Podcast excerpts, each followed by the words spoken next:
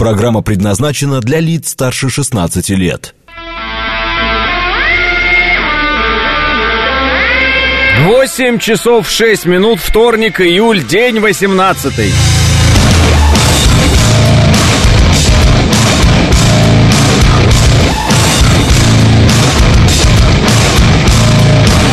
Это радио «Говорит Москва» в студии Алексей Гудошников. Здравствуйте все.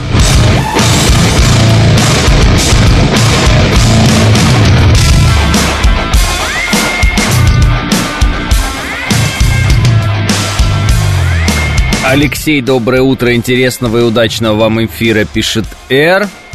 А, доброе утро, пишет Лиалка. Глеб, доброе утро, столица. А, доброе утро всем, кто сегодня проснулся, Бараэт. А, доброе утро, Алексей, пишет АМС. Доброе утро, хорошего эфира, пишет Нурик. Ну вот, э, просыпайтесь потихонечку.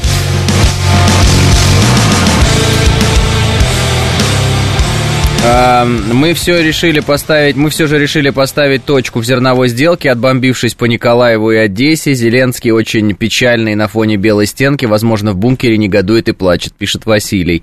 Алекс... Доброе утро, Алексей, хорошего вам дня, пишет Дмитрий. Согласитесь, что у многих ваших слушателей возникает вопрос, почему для того, чтобы наши серьезно ударили по нацикам, им необходимо и обрывается сообщение. Э, боязно за вас, Дмитрий. Э, еще раз, э, сразу скажу, значит, я думаю, что у многих моих слушателей вопросов не возникает, если уж вы говорите про моих слушателей, потому что моя работа каждый день заключается в том, что я моим родным любимым слушателям э, говорю то, что я думаю. А я думаю, что по поводу серьезного ответа, вот, который кто-то ожидает, э, вот, ожидать не нужно никаких серьезных ответов. Серьезный ответ идет каждый день каждый день.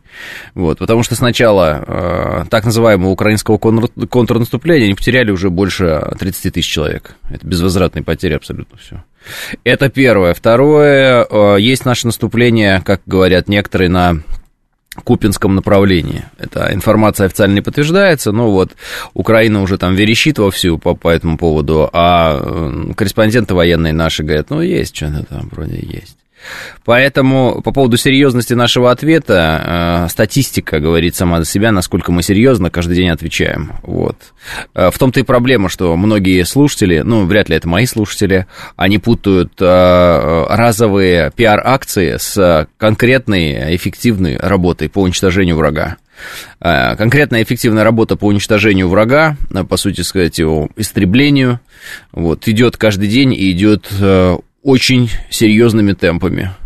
Вот. Что касается пиар-акций, э, то ну, все равно мы не, не, никогда не обыграем в этом смысле американцев и их рабов-украинцев, нынешних, которые во власти. Вот. Мы же не будем с вами расклеивать там какие-нибудь марки, э, вот, создавать возле них фотографироваться с горящей всякой инфраструктурой украинской и прочим. Мы этим не занимаемся, это не наша стилистика. Поэтому я думаю, наши, э, ну как наши, мои слушатели, как вы сказали, вот, они как раз таким вопросом не задаются, Дмитрий. Э, здрасте, нафиг, хорошего вам дня, Алексей, пишет Алексей, спасибо, Алексей. Э, качу на самокате на работу и в наушниках слушаю. Доброго дня, пишет Олег, вам тоже. Что опять 28 БПЛА на Крым шли, чем их задавили? Частью рэбом задавили, частью позбивали. Вот, 28, да. А, позитива и хорошего эфира. Спасибо большое, Николай. А, привет, Алексей, пишет Калибр. Привет, Калибр как говорится. А, интересно, турки будут конвоировать корабли, пишет Алексей ТТ. Я думаю, нет. Я думаю, что вот эти вот все заявления сейчас Украины, как они будут выполнять зерновую сделку без России, это все э, пустой треп.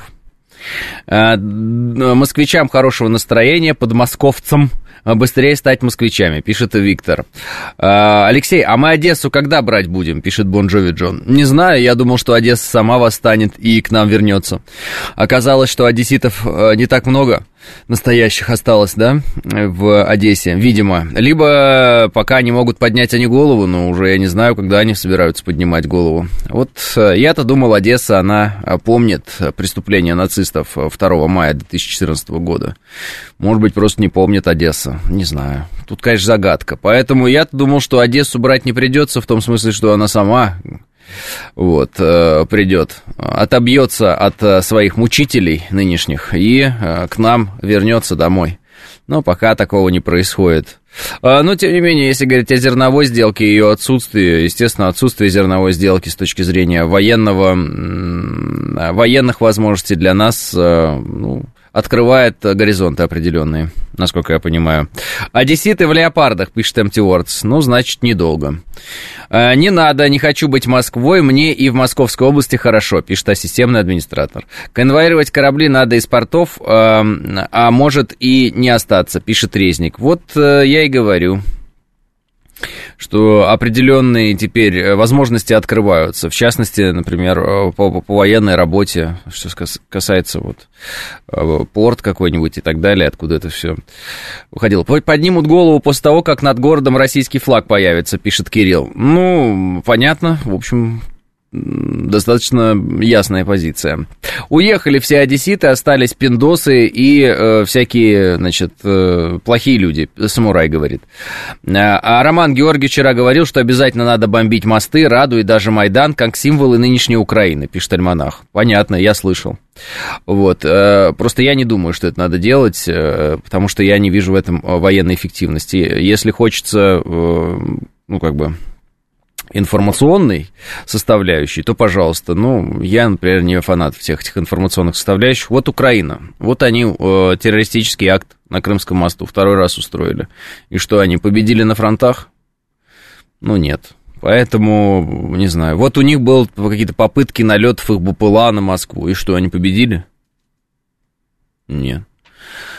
Вот. Э, у нас были разные там истории с актами возмездия. И что, мы сразу победили? Нет. Вот поэтому я думаю, что э, ну, как бы, мне хотелось, чтобы мы победили. Вот. И я бы хотел, чтобы мы все свои силы тратили именно на эту составляющую. Вот. По поводу психологической составляющей, ну, все разное говорят.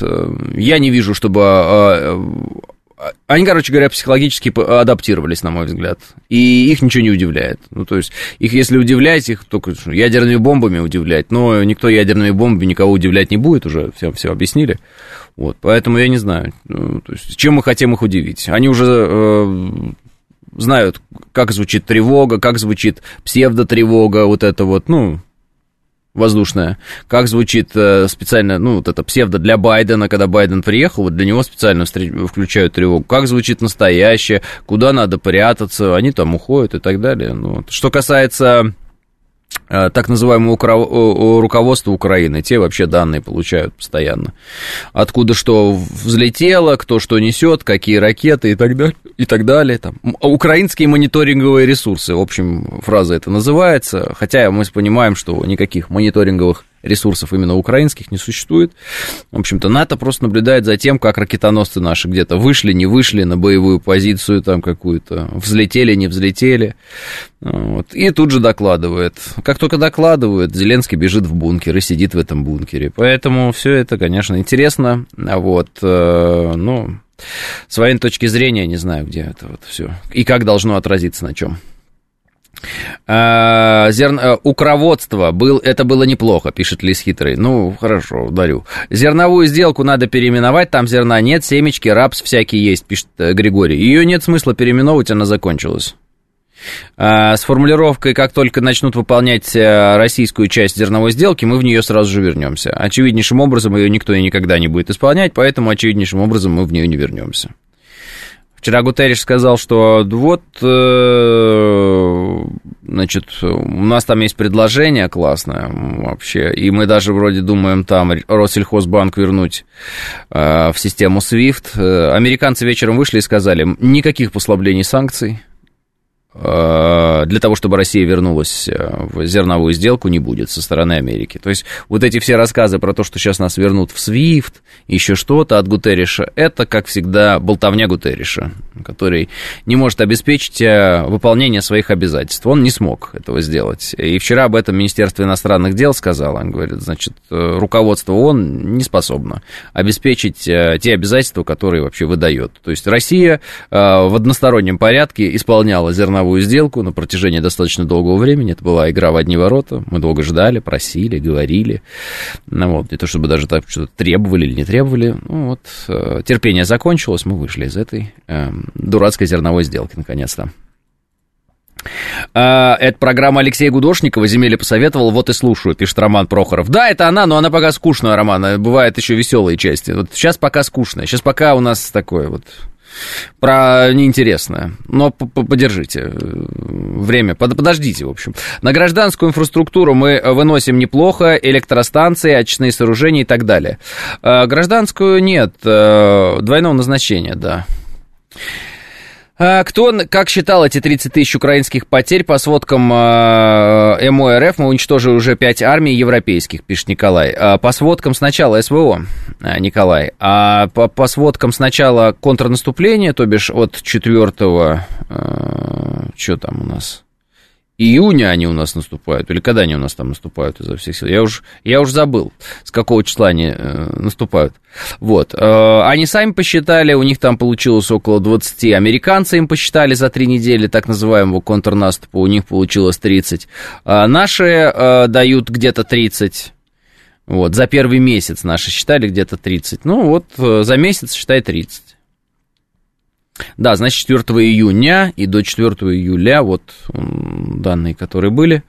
Вот примерно так. Об этом пишет э, американская пресса со ссылкой на американских спецов, об этом пишет э, украинская пропаганда, об этом пишем мы. Так что вот, если вам нужно узнать, откуда эти данные, они вот ото всех. Их довольно э, сложно скрывать, так сказать. Поэтому как-то так получается. А, а ведь Абрамович владел Днепропетровским металлургическим комбинатом, где делали крановые рельсы на весь Союз, а теперь он отказался от российского гражданства, пишет Глеб Урал. А, понятно, потому что Абрамович и подобные люди, а, вы должны понимать, они заботятся только о э, своих финансах. В принципе, если бы вы были на их месте, возможно, вы бы тоже так же поступали, сто процентов. Э, просто очень много денег, как вы понимаете. И эти очень много денег надо каким-то образом сохранять. Эти очень много денег лежат в основном на Западе, потому что вы сами понимаете, да, капиталы выводились э, олигархами российскими всегда на Запад, потому что считал, что там спокойно и все будет хорошо. Соответственно, ему нужно сохранить свои капиталы на Западе, ну, как я это вижу. Вот. Для этого нужно, чтобы Запад эти капиталы не отнимал. Для этого нужно оборвать все связи с Россией. Вот. Э, по возможности он там пытался изобразить из себя переговорщика. Может, оно так и есть, я не знаю. Вот. Некую такую сторону, третью, которая помогает найти общий диалог. Диалог не находится. Вот, может, он что-то там отказался. Я уж не знаю, я не слышал просто новости, что он что-то там отказался или на что-то согласился. Но в целом логика такая. Если не получится быть э, в виде некого посредника и, для, и при этом будут разблокировать заблокированы там какие-то его средства, или они не будут блокироваться, то тогда, понятно, он переходит на ту сторону, на машет рукой, потому что ему нужно спасти свои деньги. Я думаю, что большинство из артистов, которые посваливали из России, я не имею в виду вот этих вот отдоневок каких-то там, названий которых даже запоминать не нужно, я имею в виду артистов, которых вы хорошо знаете, которые свою славу получили еще в Советском Союзе, они зачастую свалили именно потому, что у них деньги там. Вот, и они боялись, что они их оттуда просто могут не достать в определенный момент. Вот. В общем-то, они, скорее всего, действовали точно так же, как действовали их э, люди, которые их покупали в определенный момент. Опять же, это там олигархи и так далее. И они, э, я думаю, вкладывали деньги туда. И туда они все и улетели, уехали и так далее. Там, э, у них там виллы какие-то, недвижимость и так далее. Касается это там телеведущих многих, да, это касается там, певцов ртом, игроков руками на гитаре там, и прочих. Вот они изображают, что у них там есть какая-то принципиальная позиция. В основном это, конечно, абсолютно никакая не принципиальная позиция. А есть еще отчасти и те, кто просто поехал туда, потому что они сами а, не то что приверженцы, они из стана а, людей с нетрадиционными ценностями, так скажем. Вот. И там у них свобода, стоит только крикнуть что-нибудь про Россию плохое, и все прекрасно сразу. Вот. У нас здесь, видите, они себя чувствовали ущемленными каким-то образом, непонятно каким, потому что как телевидение не включишь, так полное ощущение, что никто никого не ущемляет по этой теме. Это не его деньги, пишет NDD. Это его деньги, поскольку они уже в его распоряжении, они на его счетах, это его деньги. А с точки зрения того, чьи это деньги изначально, да, да, хорошо, это деньги трудового народа, чтобы вы расслабились, NDD, и больше не писали мне вот эти вот все сообщения, э, где э, как будто бы мы играем в какую-то очень интересную игру, а на самом деле просто тратим время. Вот сейчас самое время разносить подстанции, электричества нет, мясо тухнет, красота, пишет рука-нога.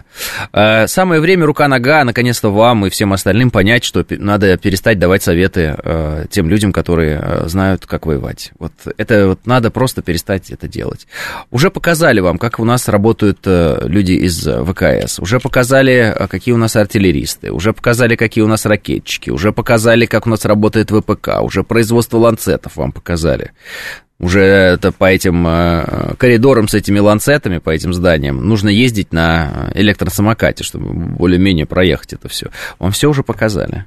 Вам показали, как создают Т-90, вам показали Т-90 уже на фронте, вам уже рассказали о, о какой-то хороший танк, вам рассказали о героях-танкистах уже. Ну, что вам еще нужно? Когда уже вы все поймете, что вам пора перестать комментировать работу военнослужащих? Ну, вот когда вы это уже догадаетесь? Я вот тонко намекну, вот всем, вот сейчас, а, может быть, кто-нибудь меня услышит, уже перестаньте это делать, пожалуйста, потому что то вы биологи великие, там, то вы там вакцинологи или как это, вакцинаторы, не знаю, в общем, без разницы, вакцины какие-то создаете, то вы еще что-то. Вот здесь вот все военные эксперты. Надо то, надо все, надо пятое-десятое. Если бы вопрос ну, точнее, если бы э, любое из ваших предложений было бы эффективным, и все бы понимали, что это поможет приблизить победу, э, ровно по этому предложению и пошли бы сразу. Вот ровно по нему бы и пошли. Но если по нему и найдут, значит, это никакую победу не приближает. Соответственно, ваше предложение, оно вот, скорее всего, вам только кажется гениальным абсолютно, а где-нибудь, обсуждая это за там, столом с командирами, вы бы выглядели очень бледно, и, ну, не то, что никак не выглядели, вам сразу сказали, это бред, потому что, смотри, и все. Ну, то есть, опять бы тратили на вас время, объясняя вам, что это бред. Давайте на мне этот закончим, этот момент, и все. А, про сбежавших. Да они не дома, и фиг кто к ним на похороны приедет, а бабло в аду им вряд ли потребуется, пишет Юрий Р. А, ну, это если они э, думают о том, что существует загробная жизнь. Коротко скажу, что люди э, склада, так скажем, не религиозного, а вот, например, атеиста их называют, они э, не думают, что есть загробная жизнь, соответственно, они считают, что жизнь есть только здесь сейчас, соответственно, они и живут так, как будто бы у них никакой второй жизни не будет, вот и все. Поэтому, когда вы пугаете кого-то адом, вы имеете в виду, вы не можете напугать атеиста адом. Адам Сандлер. Нет. Ну, ад преисподней, понимаете? Вы не можете напугать атеиста, потому что он э, не верит в это. А, пугает э, гиена огненная кого? Верующего человека. И он хочет попасть куда? Правильно, в рай, а не в ад. Вот. Неверующий человек знает, э, ну или уверен, давай так, не знает, а уверен. А, знает, кстати, это же вопрос познания. Он говорит, он знает, что он просто отключается, как вот ну, как механизм перестает работать, дальше его закапывают, он гниет, его едят черви. Все, Соответственно, и жизнь у него гораздо более короткая, и у него гораздо, э, короче, у него иные, иная мера у этого человека. И его жизни, и его поступков, и всего остального. У него нет никакого там высшего суда, вот эти вот все выражения, они отсутствуют, потому что у него есть только вот закон, ну, например. Вот, и он живет только по законам. А законы, как известно, они такие, что дышло. Знаете, такое есть выражение. Вот, поэтому э, всякое бывает. И поэтому мы говорим, о, кто-то американцы-сатанисты. Ну, законники, назовите их так. Вот. Им по барабану, что там будут они гореть в аду или нет, тем более, что они думают, что там его и нет, этого ада. Ну, кстати, многие из них, на самом деле, верующие американцы. Просто они веруют, ну, так, у них свой подход к вере, так скажем. А, оригинальный. Вот это, а, да, вот это вот все. Похейтим уехавшую в Испанию, забывшую русский язык, партию и свое воинское звание Елену Исинбаеву, пишет э, Николай. Честно говоря, не знал, что Елена Исинбаева уехала э, в Испанию, забыла русский язык, свою партию и воинское звание. Но знал, что у нее было воинское звание. С другой стороны, представляете, э, если это так, э, Николай, на секунду подумайте, э, она же, по-моему, подполковник, Если я не ошибаюсь, по званию Елена Синбаева, э, олимпийская чемпионка многократная там и так далее, она же подполковник. Представляете, к ней приходят и говорят, товарищ подполковник, сейчас вы нужны. Как никогда. Ваше, ваш опыт в военном деле пригодится нам сейчас. Как никогда. Вы отправляетесь на э, Купинское направление. Усилить нашу группировку. Ну, ну, я шучу, конечно, такого не может быть. Но, тем не менее, да. Не знаю, не отслеживал ее судьбу. Вот. Э, могу сказать так. Все, кто сдриснул, э, кто бы то ни был, э, они глубоко об этом уже жалеют наверняка. Я выразил свое мнение, и не более, пишет рука нога. Да я понимаю, мне просто приходится эти мнения читать, понимаете, и еще зачем-то отвечать на это, понимаете. И я вообще живу в такой среде, где все выражают свое мнение. И потом я еще иду на телевидение, а там э, военные эксперты выражают свое мнение. Вот вчера один военный эксперт, бывший э, капитан американской армии, между прочим, он танкист, все дела, он э, предложил, значит, э, что-то там про Фолклендские острова, надо мстить Британии и туда отправить, он сказал, ЧВК Вагнера. А, ну, я не знаю. Я уже просто сто тысяч раз пытался как-то, я не знаю, вразумить окружение свое, что-то кому-то как-то доложить, что вот эти вот все вот, вот эти вот обещания Армагеддонов, отправ, отправить это туда, отправить это сюда. Если ты не управляешь этим, то ты не отправляй это даже мысленно никуда. Ну, то есть не надо этого делать, вот эти фантазии все, вот, ну, а это же ужасно. Вот уже же, уже же мы все научены же, что не надо говорить слов угрожающих, если ты не готов эти слова исполнить. Если ты их не готов исполнить, то тогда ты же, получается, просто гремишь в пустоту. Зачем? Как тазик какой-то. Вот что ты гремишь? Ну, не греми. Ну, можешь дать в морду? Дай. Не можешь? Не давай. Собирайся силами. Ну, это же так. Ну, это же вот, как, знаете, люди, которые стоят а, там в 100 метрах друг от друга. Иди сюда, ты сам иди сюда, я тебя порву, я тебя порву, я тебя... Ты, тебе конец, я тебя найду, я тебя сам найду. Что находить? Вы рядом стоите друг с другом, я не понимаю. Ну, ладно, 100 метров это много, пускай 10 метров. Друг друга они на, пытаются найти, мы еще увидимся. Зачем? Вот ты здесь сейчас, вот стоишь. Что ты хочешь увидеться еще раз? У тебя какое-то много времени, у тебя, тебе понравился человек, рандеву назначаешь. Что ты делаешь? Вот то же самое. Давайте не будем вот этим всем заниматься. Давайте вот, вот какие хорошие формулировки у нашего верховного главнокомандующего. Он говорит, ответ, конечно же, будет. Вот вчера. Ответ, конечно же, будет. Уже Минобороны прорабатывает варианты и э, предло- предложения. Ждем. Вот ответ. Вот как это должно звучать. Все. Ответ всегда один, приготовились все. Сейчас будет. И все. Не надо вот это вот детализировать, вот это. А мы ядерную бомбу бросим на Львов, и тогда они... Не бросим, все. Вот конкретно все те люди, которые все время орут, что они сейчас бросят ядерную бомбу на Львов, к, слава богу, не имеют никакого доступа к ядерной бомбе. Ракете, чему угодно. Они просто не имеют доступа. Они потому и орут, потому что если их посадить рядом с ядерной кнопкой и сказать «жми», они будут, э, вот, они начнут думать, эти люди. Только сначала им показать там детей, стариков каких-то и говорит, ну вот давай, давай, вот так вот. М? Жми! То есть все всегда хотят, чтобы другому отрубили голову, в широком смысле этого слова. Но никто не хочет быть палачом. Это известная тема.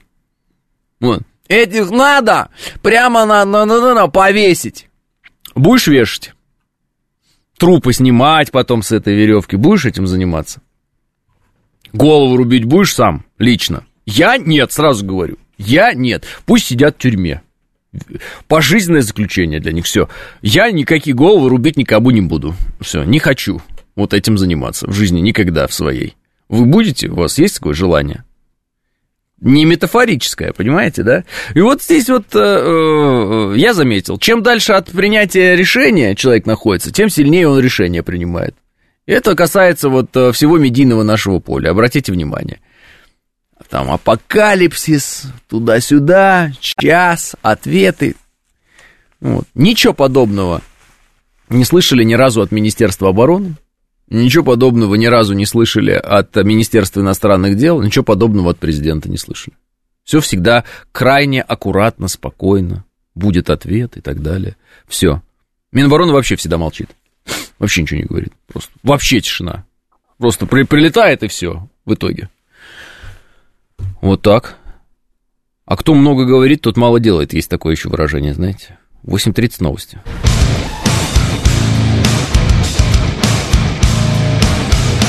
Вот Сергей мне пишет. Но, правда, начинает с того, что, может быть, он ошибается. Уничтожение гражданской инфраструктуры необходимо по нескольким причинам, он говорит. Гражданской, подчеркиваю. Она почти всегда двойного назначения. Ее восстановление требует огромных ресурсов.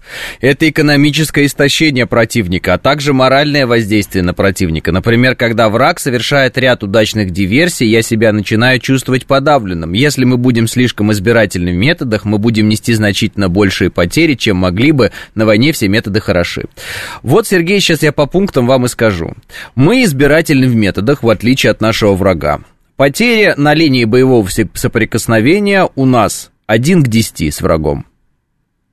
Ваш тезис о том, что если быть избирательным в методах, мы будем нести большие потери, чем враг, несостоятелен. Его убираем в сторону сразу, хорошо? Все, договорились. На войне все методы хороши, вы говорите, или все средства хороши, есть такое выражение. Так-то оно так, да трошечки же не так, потому что гитлеровская Германия доказала, что не все методы на войне хороши, потому что есть такие методы, которые характеризуются, например, как геноцид населения своего или чужого. Мы к этому прибегать не собираемся, потому что мы собираемся быть победителями в военном конфликте, а, и мы не, э, не собираемся быть палачами этого мира. Логично? Логично. Этот тезис убрали в сторону. Уничтожение э, гражданской инфраструктуры необходимо, вы говорите, потому что она почти всегда двойного назначения. Абсолютно с вами не согласен, потому что гражданская инфраструктура не всегда двойного назначения далеко. Ее восстановление требует огромных ресурсов. Восстановление военной инфраструктуры, а, пополнение а, бронетехникой и прочим оружием армии, восполнение человеческого ресурса тоже стоит очень э, дорого.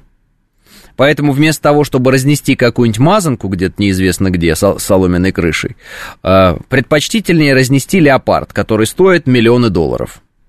Я думаю, что здесь вы со мной согласитесь, что опять вы были неправы э, ну, по поводу того, что нужно и куда ударять, и сколько это стоит. Дальше. А, моральное воздействие на противника. Вот это, наверное, самый интересный момент вашего сообщения. Почему? Потому что а, здесь как будто бы очень трудно спорить с вами, да? А, морально воздействуешь на противника, когда вот гремит все и полыхает вокруг этого противника. И вы продолжаете. Например, когда враг, враг совершает ряд удачных диверсий, я себя начинаю чувствовать подавленным. Вот смотрите, Сергей, вы себя чувствовали подавленным, когда враг начинал диверсии, так? И проводил их. Так. Это повлияло на то, что враг победил на поле боя? Ваша подавленность. Ответ отрицательный. Вы скажете, ну это может влиять на бойцов на линии боевого соприкосновения. А я вот, например, знаю историю одного э, пилота, ну, летчика, э, который работает на вертолете, собственно. Ну, там Ми-20, э, Ми, Ми, простите, Ми-8, Ми-8. Э, то есть, э, это там эвакуация бойцов и так далее, сопровождение. Я почему знаю? Потому что мои родители знают родителей этого бойца. Вот. Что рассказывает мать? Когда сын звонит, иногда разрешают звонить там и так далее, он э, может спросить, а какой сегодня день? Потому что у них э, боевых вылетов там, ну, 8, 10, там, ну, бесконечно. Просто вот боевой вылет, боевой вылет, боевой вылет, боевой вылет, поел, боевой вылет, боевой вылет, поел, боевой вылет. Вот, вот так вот они работают. То есть постоянная абсолютная работа, постоянная. Вот это наши ВКС так работают. Вот. Человек может путать дни. Вот. Ну, просто вот дни, потому что у него работа постоянная, в некотором смысле, хоть это и не рутинная работа, но она рутинная с точки зрения вот действий одних и тех же совершаемых как вы понимаете. И вот он может э, настолько э, быть в этой работе, что ему не, не до вас, не до ваших э, э духовных состояний, не о том, подавлены вы там морально или нет, или еще что-то подобное. Он просто работает, ему некогда, понимаете, думать о том, насколько он морально подавлен. А то, что вас кто-то морально подавил, Сергей, ну вас сегодня морально подавили, завтра вы морально обрадовались. Но я же вижу, как общественное мнение э, летает из одной стороны в другую. И вы все это прекрасно знаете. Вчера еще слезы на глазах, все плохо, сегодня уже, о, все нормально, все хорошо, все прекрасно. Одно, одна видеозапись одного медийного человека меняет настроение на, на 180 градусов. Потом раз видеозаписи медийного человека пропадают, и у всех хорошее настроение сразу. Ну, может быть, э, ваше хорошее настроение в большей степени зависит не от того, какие диверсии проводит враг, а то, как это подается в средствах массовой информации, Сергей. Подумайте над этим. Потому что был бы сейчас человек, который любит записывать видео о том, как мы все просрали, и это делать громко, может быть, э, он бы вас сильнее расстроил, чем вы расстроились. Поэтому моральная составляющая, она отчасти важна, конечно, но вот э, с точки зрения того, как они на вас морально давят, ну, на вас, наверное, вся военная ситуация, как и на меня, и на всех остальных, морально давит. Ну, что теперь? В принципе, человек, наверное, адаптируется к этому. Дальше. Э, моральная составляющая. Все подавлены там и так далее. Давайте разберем эту составляющую на примере врага. Вот э, враг подавлен морально. Вот они понимают, что у них контрнаступление захлебывается, они расстроились, они, у них ничего не получается. Враг не хочет э, быть э, пушечным мясом, но его на улицах набирают. Вы видели этих мужиков украинских, которых на улицах цепляют сейчас? Военкомы местные. Они похожи на э, готовых к бою морально грамотно подготовленных людей, которые хотят в сражении или что-то подобное. Нет, они похожи на мужиков, которые шли в магазин за кефиром, и их зачем-то начали бить толпой, кидать в машину, и потом их бросят на линию боевого соприкосновения, где они, видимо, либо скончаются, либо успеют сдаться, и это наилучший вариант э, течение обстоятельств ну, для них. Э, вот. Не всем так повезет, чтобы можно было успеть сдаться нашим. Вот. Поэтому вот какая разница, в какой моральной, э, какая моральная составляющая там? Вот скажите, вот наш враг э, считается с моральной составляющей своего собственного народа? Ответ отрицательный, не считается. Как действует наш враг сейчас? Очень просто. Набирает пушечное мясо мужиков, безоружных их везет к линии боевого соприкосновения, в последний момент раздает оружие, говорит, берите окоп и сваливает. Если мужик бежит назад, его э, ну, просто убивает заградотряд. Бежит вперед, ну, скорее всего, просто погибает. Кому повезло из этих мужиков, ну, они вот оказываются у нас в плену, рассказывают все вот эти вещи, которые я сейчас говорю. Вот. Моральная составляющая, как бы вы ни давили сегодня на Украину, вообще не играет никакой роли. Мой вывод из этого. То есть вы можете как угодно морально подавлять Украину, без разницы потому что украинское население находится в, таки, в таком, при таком режиме, оно функционирует, при котором их моральная подавленность вообще ни на что не влияет. Ясно или не ясно? Неважно абсолютно. Нравится тебе, не нравится, хочешь ты на фоне марки фотографироваться, передумал ты это делать, это никого не волнует. Вот и все. Просто вот нужны, нужны экипажи для леопардов, и все. И вот их найдут, эти экипажи. С хорошим настроением они будут, с плохим настроением они будут. За они будут Россию, против они будут России. Вот, а, там, знают они на, наизусть все про Бандеру или не знают, без разницы вообще абсолютно. Я же смотрю, кого сейчас а, уже вот, ну, публикует Аптеал Лаудинов а, видео, вот, а, кого в плен берут, откуда они? Иван Франковск. Иван-Франковск, ну, они там, Ивано-Франкивск, вот это вот, и начинаются их рассказы, как их готовили, что ничего не умеют и так далее. Иван-Франковск. Один за одним. Все, видимо, кончились уже восточные области. Начинается или продолжается Ивано-Франковск. Ну, дальше будет Львив, видимо, если не начался еще.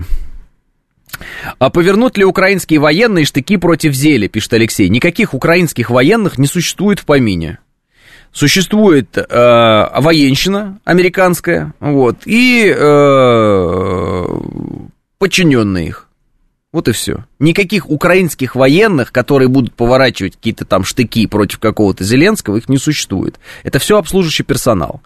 Вот. Те, кто мог бы повернуть эти штыки чисто гипотетически, это вот эти люди, пойманные в Одессе там или в других городах и запиханные в эту бронетехнику. Вот. Они этого не могут сделать. Еще раз говорю, видео в интернете уже публикуется этими же мужиками, видимо, посмертно опубликовано это видео, или предсмертно, а их везут на линию боевого соприкосновения в автобусе невооруженных. То есть, чтобы они, конвоирующего их человека, в данном случае уже назовем это вертухаем, не застрелили и не убежали из этого автобуса. У него у одного оружия, он едет их везет на линию боевого соприкосновения. Там они выгрузятся из автобуса, когда за их спиной уже будут заградотряды, им дадут оружие и скажут, вот, а враг, беги, занимай. Они побегут, займут. Это будет заминированная позиция наша. Мы их взорвем там. Потом соберем обломки, ошметки камеры э, там этих телефонов, и с них видеозаписи будем публиковать в интернете. Где? Вот последняя видеозапись украинского там мясного штурма. Вот. И дисклеймер добавим. Э, у, у, украинец, э, избегая всячески службы ВСУ, тебе это не надо, тебя бросят как пушечное мясо на убой. Чего непонятного-то? Они сначала попытались прорваться бронетехникой, так мы им пожгли 20% в первые две недели. В три недели 30% бронетехники сожгли, о чем они теперь признались, слава богу, наконец-то. Но на самом деле у нас, по нашим подсчетам, мы больше им сожгли. Вот. Они поменяли тактику, они начали забрасывать э, бронетехникой, ну, такой легкой, да, БМПшками и так далее, э, пехоту э, в, к этим, господи, к окопам чтобы они эти окопы занимали. Забросили, наши отработали. Забросили, наши отработали. Забросили, отработали. Все. Потери э, техники, э, бр, ну, брони, бронированной техники сократились. Вот. А потери личного состава, да, потери пехоты, так скажем, в широком смысле. Мабуты, пихтуры, э, ну, что-то прорвалось, извините, а повысились. Все. Все, мясные штурмы они сейчас вот осуществляют. Великий военный стратег Валерий Залужный осуществляет мясные штурмы. Так же, как он это делал во всех тех местах, где он вообще где-то пытался изобразить из себя великого военного стратега. Так же, как и Сырский. Любая, любая вообще их, так сказать, оборонительная или наступательная операция, это всегда мясные штурмы. Это прям два мясника, вот Залужный и Сырский. Э, хоть что, пускай про них пишет журнал Time. Это вообще без разницы. Time, Times там. Что хотят, пускай пишут. Это два мясника. Конкретно. А, закончатся украинцы, начнут воевать поляками, чехами, румыны, румынами и так далее, пишет Алексей. А, значит, наемниками из этих стран и так уже воюют. Это первое, Алексей. А, а мобилизовать э, и вырвать из общества поляков или румын, я думаю, что это задача гораздо более сложная, чем украинцев. У украинцев есть пропагандистский ход из разряда «а мы якобы там защищаем свою землю», им говорят. Конечно, никакую землю они свою не защищают, это очевидно. Они защищают э, режим Зеленского. Но это уже они тоже поняли, но уже поздно все равно их посадят в леопард, и они все равно отправятся на смерть. Но в леопард даже сажать уже не будут, потому что леопарды берегут теперь. Вот, просто дадут автомат и беги. Вон там, записывай видео пос посмертное свое. Значит, э, поляки, чехи, э, румыны, э, все очень бравые ребята до тех пор, пока, например, в Польше или Румынии или в Чехии не объявят мобилизацию. Мы видели, как украинцы бежали из страны, когда объявили у них мобилизацию. Мы видели, как из нашей страны люди бежали, когда у нас объявили частичную мобилизацию. Я подчеркиваю, частичную. Не вот эти вот всеобщие им волны, которые на Украине, а частичную. Как у нас люди бежали из страны.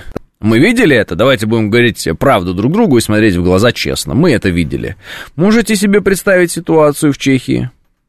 Вот представьте, если ну, плохо получается, вы представьте себе. Чехия опустеет, люди просто уедут. У них, между прочим, на всякий случай, э, объясняю, э, у них границ нет внутри Евросоюза. Это все шенгенская зона. Они могут проезжать просто на машине, и все, у них границ даже нет, физически их не существует. Прям как только этим запахнет где-то там, да, вот прям сядут и уедут. Все, кого возможно за, под эту историю, под эту гребенку собрать. Даже можете не сомневаться. Давайте пойдем дальше. Западная Европа. Как Нидерланды будут проводить мобилизацию? Вот в лоб вам вопрос. Вот в Нидерландах проведите мобилизацию, в Бельгии проведите мобилизацию. Попробуйте. Интересно? А теми силами, которыми, э, как бы, предполагается, они хотели с нами справиться, они эти силы и так уже давно запихнули все на Украину. Вот эти наемники там, да, сколько их там, 16 тысяч или сколько, я уже не знаю, там изначально было. Вот, это вот как раз вот все, что могли, набрали. И все. Что касается еще э, потенциала их, ну да, есть э, э вояки там по-польски и так далее, военные, кадровые, которые, э, ну, по сути, снимают с себя флаг, говорят, что они все, в, в, либо в отпуск, либо они э, увольняются из вооруженных сил и ну, становятся наемниками фактически. Но это ресурс не бесконечный, далеко не бесконечный, вот эти наемники. Плюс э, отличие наемника от человека э, идейного в том, что наемник хочет заработать и, э, заработав, уехать, тратить. Да, это надо не забывать. Поэтому польский наемник так уж сильно умирать где-то непонятно в каких-то боях Украины. Ну, польские еще более-менее, они могут считать это своей землей.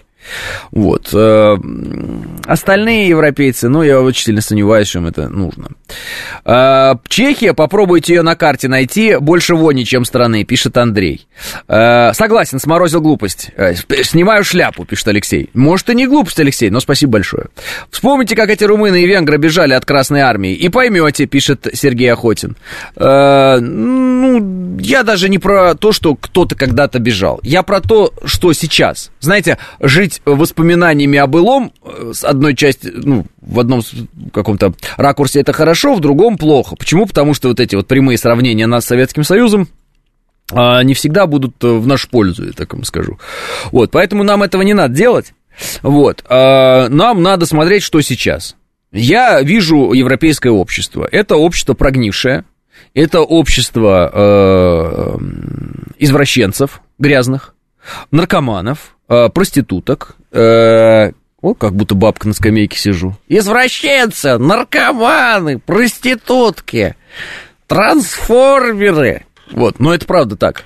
Э, поэтому, э, если уж э, мы видели, как в России люди, ну, сколько там, сотни тысяч сбежали да, было дело, да, пересекли границу. Я сейчас без осуждения, без всего. Ну, то есть люди уже живут в таком мире, где, ну, как бы, представить себе военные действия, это для них уже все, это, это невозможно просто. Какие военные действия, что? И они были не в курсе того, что в Донбассе происходило. Я и без претензий к ним. Ну, не в курсе и не в курсе. Просто говорю, что даже в России люди настолько хорошо живут, что когда объявили частичную мобилизацию, сотни тысяч людей, да, вроде как сотни тысяч, выехали э, за границу. Обратили вы внимание, да, на это? Вот, что будет в Чехии? Ну, вот просто представьте себе, человек сидит где-нибудь э, в Праге, где-нибудь в ресторане у Флеку. Знаете такое? Э, под открытым небом, тут играет э, какой-то человек на гармошечке. Вот, немцы приехали отдыхать тоже. Они все пьют чешское пиво, запивают бехеровкой. Вот. Собираются идти в, в кабаре, вот, и им такие, вставай, ты нужен своей стране. Он такой, зачем? Воевать с русскими. Что? С какими русскими? Зачем воевать? Вот. Э, горечь утраты Украины для европейского сообщества не так велика, как желание с нами повоевать э, у рядового чеха или кого-то еще. Вот они э, горько будут плакать просто, и все. Вот имейте это в виду. Если вам вдруг кажется, что я, например, ошибаюсь, а я знаю, что многим кажется, что я ошибаюсь, например, вы скажете, нет, нет, ты ничего не понимаешь. Представьте э, себя, себя, э, теряющего контроль над... Э, ну, я даже не знаю, сейчас не хочу нынешние примеры приводить никакие, но э, потому что э, и не нужно, а то накарку еще. Ну вот какое-то должно быть... Ну вот Шотландия не смогла обрести независимость все-таки, вот не смогла. Не вывезла Шотландия, понимаешь? Не оторвалась она от Британии. Вот сильно вас это задевает. Ну, серьезно. Не очень, да? То есть, вот, не смогли в Каталонии доказать свои независимость. Бавария не вырвалась из вот этих лап этих немецких. Не может Бавария никак независимость получить. Вас сильно это беспокоит? Никак это вас не беспокоит, вам вообще плевать на самом деле. Вы можете только поспекулировать на этой теме в информационном пространстве и не более того. Правильно? Правильно. Также это и для европейцев. Вот это вот, это для нас экзистенциальный конфликт, они говорят. Для нас очень важно, чтобы Украина была в европейской семье. Все чепуха. Все чепуха. Вот это все болтовня. Для них это не экзистенциальный конфликт. Они от этого не погибнут. Поляки, которые утверждают, что Россия сейчас Украину возьмет и пойдет на Польшу, врут. И они знают, что они врут, они знают, что нам эта Польша их не нужна 10 тысяч раз. Нам не нужна и Украина была до тех пор, пока Украина не стала вся скакать и орать, что она будет нас убивать и на ножи ставить. И рассказывать, как она вернет ядерный статус. И мы поняли, что пахнет жареным, потому что э, дальше что? Дальше они уже будут ядерные удары по нам наносить? Ну, хватит уже, типа. Завязываем. Если бы Мексика вдруг себя так начала вести на границе с США, вы бы увидели, что бы делали по этому поводу США.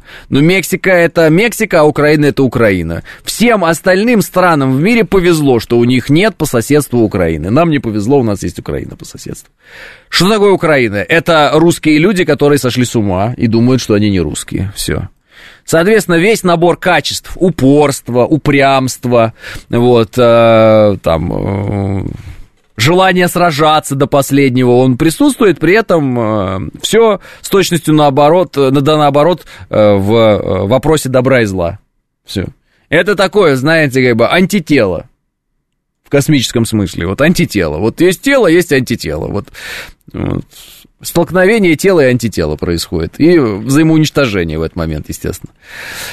Польша не нужна, а проход к Калининграду нужен сухопутный, пишет Григорий. Григорий, они все прекрасно понимают, что как только мы победим, а мы победим, все их эти разговоры, э, они станут э, бесполезным, унылым, вот эти все персонажи. И никакого коридора даже не понадобится, они все как миленькие будут делать, что мы им скажем, потому что они будут понимать, что если мы их совокупную, совокупную, в совокупности, ВПК раздолбили, а мы это делаем – уже демилитаризация Украины давно произошла, чтобы вы понимали. Сейчас демилитаризация НАТО идет уже. Ну, очевидно же, да? Что это, украинский танк «Леопард»? Брэдли — это украинские БМП? Страйкер? Макс Про? Назовите хоть один вид вооружений украинский из всего того, что сейчас наши разносят в полях. Там Запорожье, Купинск, ну, на Купинском направлении, не в полях, но на Купинском направлении и так далее. Ну, назовите украинское это оружие. Лелека? Все, лялека вот это вот, э, более ничего, да? Соответственно, а, Storm Shadow, украинская ракета, вот, Скальп, украинская ракета, ну вот и все. Может быть, э, три семерки это украинская артиллерийская система какая-то, может быть. Может быть, панцергаубица это САУ украинская. Кукиш вам. Может быть, у них снаряды 155 миллиметров производятся на Украине. Нет. Поэтому демилитаризация Украины в ее варианте э, милитаризации уже давно произведена. Потому что Украина, когда начиналась специальная военная операция, была по большей части э, страной, ну, как бы квази-государственным образованием, осколком Советского Союза, обладающим вооружениями Советского Союза, ну, примерно там, на конец 80-х годов. Вот и все. Это мощное оружие, хорошее, как показала практика, э, намного, может быть, оно более эффективным, чем современное натовское оружие. Вот, э, но, тем не менее. Вот это все мы уже истребили, фактически. И дальше пошли Патриот, э, Леопард, Брэдли, Страйкер, Макс Про, три семерки, панцергаубица, э, там и прочее. Вот это все. И это далеко не все, что я перечислял, там еще больше всякого. Демилитаризация сейчас уже идет НАТО, потому что украинское оружие, его не существовало никогда, а советское мы выбили, фактически, в основной его массе. 9.00 Э, ну, конечно, понятно, что там Т-72 мы продолжаем крошить, крошить, крошить, потому что их там бесконечное количество. 9.00, вернемся после новостей. Программа предназначена для лиц старше 16 лет. 9 часов 5 минут, вторник, июль, день 18.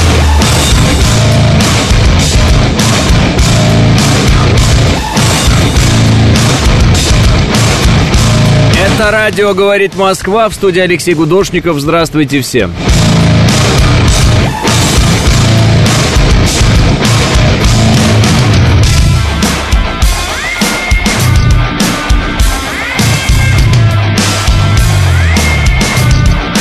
Четыре балла пробки в Москве. Плюс 23 градуса тепла. Плюс 23 градуса мороза. Бывает, интересно или нет? А Вот. А, Павел дискутировать решил со мной в сообщениях. А, Вы ошибаетесь, если европейцы в какой-то момент почувствуют, что с нами можно повоевать успешно, они сразу пойдут с нами воевать. Это истина, можно сказать, даже дао. Павел, а, конечно же, если они в какой-то момент почувствуют, что мы не отвечаем, и с нами можно успешно повоевать, они, конечно, все пойдут. Но опять же, кем они пойдут? Так называемыми своими профессиональными военными. Практика им показала, что с нами успешно повоевать у них не получается, и их э, военные э, остаются в той земле, в которой оставались и все их деды, которые думали, что с нами можно успешно повоевать, на всякий случай. Так что я не ошибаюсь. Вот. Я вам говорю о мобилизации, которая, например, будет производиться в какой-нибудь европейской стране. Мобилизация, именно когда населению скажут, вот эти все с крашенными волосами, вот эти все с имбирно-пряничными лата, вот с эти вот с косячками, да, там, э, известно, веществ плохих, вот. Вот этим всем людям скажут, из гей-клубов их достанут, там, из э, кабаре всяких разных, и скажут, ну, давай, воевать! Вы, мы за Украину будем воевать, скажут им. Они скажут, нет, нет, что? Мы вообще миролюбивые, мы, мы вообще, мы, мы пацифисты, они скажут. Вот и все. Это коротко. А и с, опять ошибка, пишет Павел. И продолжает. Ну, это вот свое сообщение еще одно. Оружие НАТО уничтожается, но ведь и новое производится в этот же самый миг. Ну, как это можно не понимать? Как? Павел, вы, когда пишете свои пафосные сообщения по поводу того, как можешь что-то понимать или не понимать, сами кое-что не понимаете. Вот смотрите, вот у вас жена, и она тратит деньги непомерно, например. Вот представили себе? Вот. И в этот же самый миг вы ходите на работу и зарабатываете эти деньги, которые она тратит. Но тратит она быстрее, чем вы зарабатываете. В итоге что будет? В итоге вы будете без трусов. Ясно или не ясно? Производить не так-то и просто. Производственные мощности Запада нам известны. Вот и все.